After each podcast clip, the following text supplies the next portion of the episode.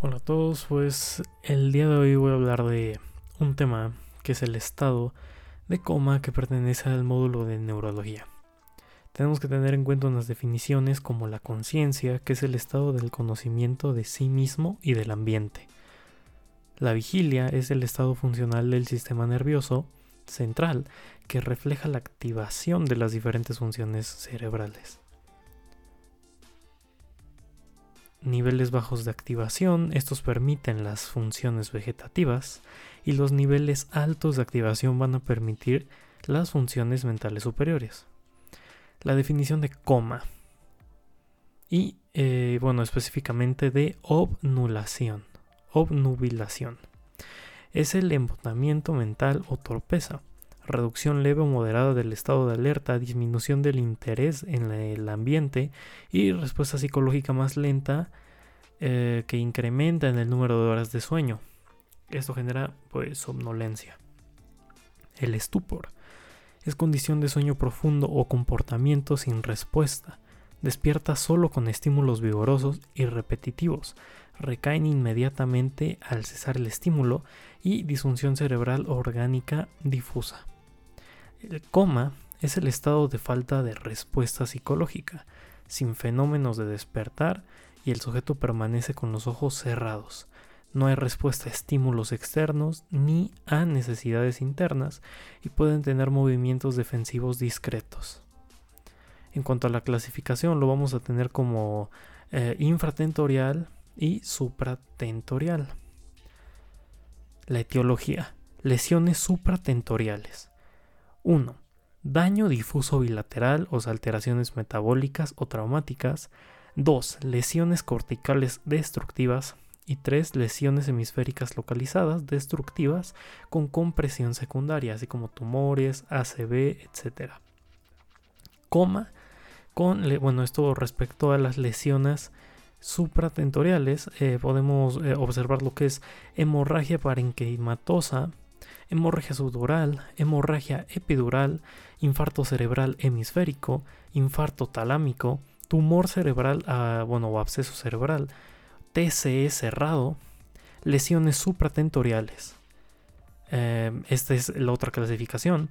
Y se pueden observar hemorragias parenquimatosas, hematoma subdural, hematoma epidural, e, lo que es un infarto cerebral, hemisférico, infarto cardíaco, tumor cerebral, absceso cerebral, TCE cerrado.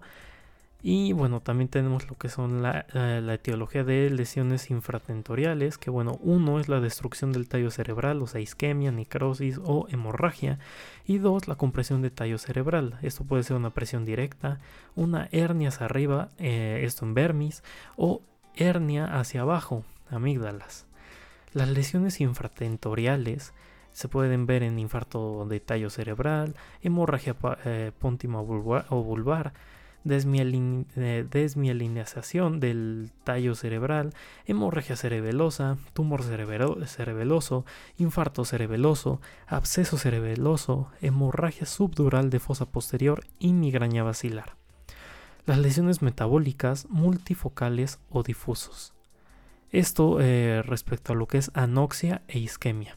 Se puede ver encefalopatía hepática, encefalopatía urémica, encefalo, bueno, enfermedad pulmonar, eh, trastornos endocrinos, desequilibrio ácido-base, regulación de la temperatura eh, nutricional, lo que es el coma metabólico indeterminado, la encefalitis, encefalomielitis, hemorragia subaracnoidea, intoxicación medicamentosa y multifactoriales. Las herniaciones cerebrales lo podemos observar como 1. Herniación del cíngulo por debajo de la hoz del cerebelo. 2. Herniación diencefálica con descenso del tallo encefálico. Y 3. Herniación transtentorial sobre la tienda del cerebelo.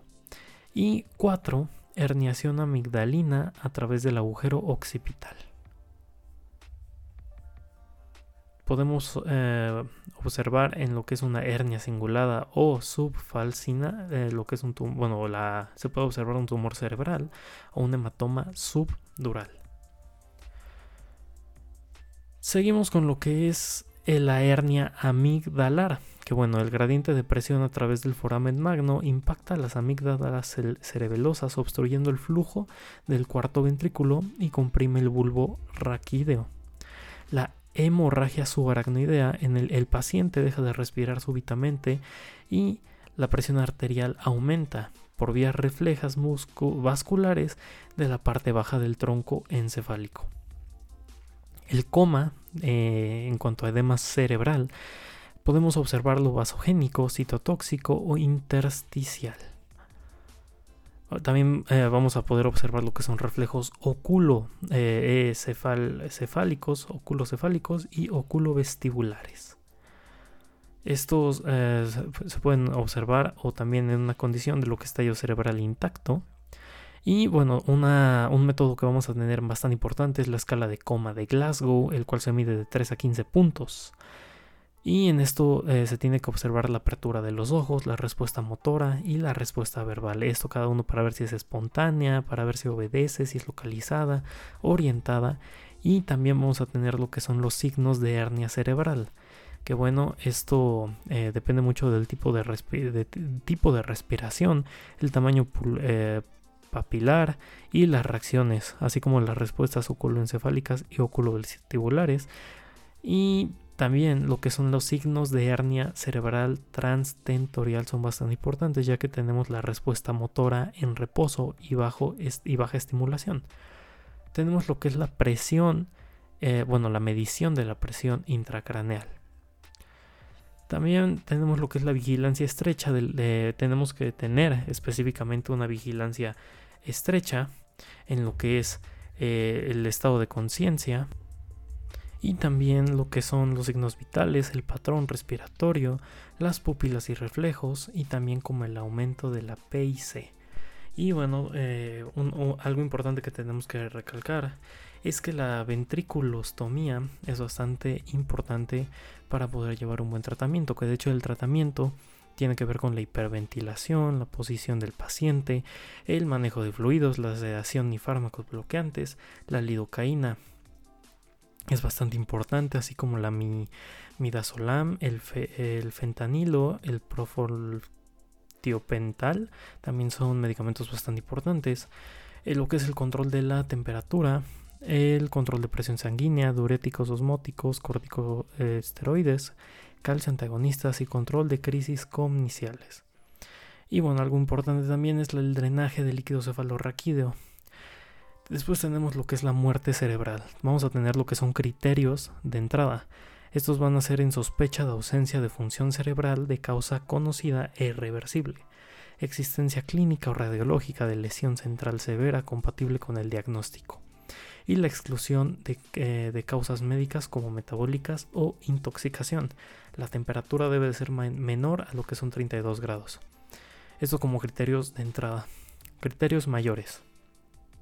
En coma, eh, sin respuesta a estímulos dolorosos, pérdida de reflejos del tallo cerebral, ausencia de reflejos oculoencefálicos y oculovestibulares, y pérdida de reflejos corneales dolorosos y arreflexia faringea traqueal, o también se puede presentar con apnea. Y criterios paraclínicos.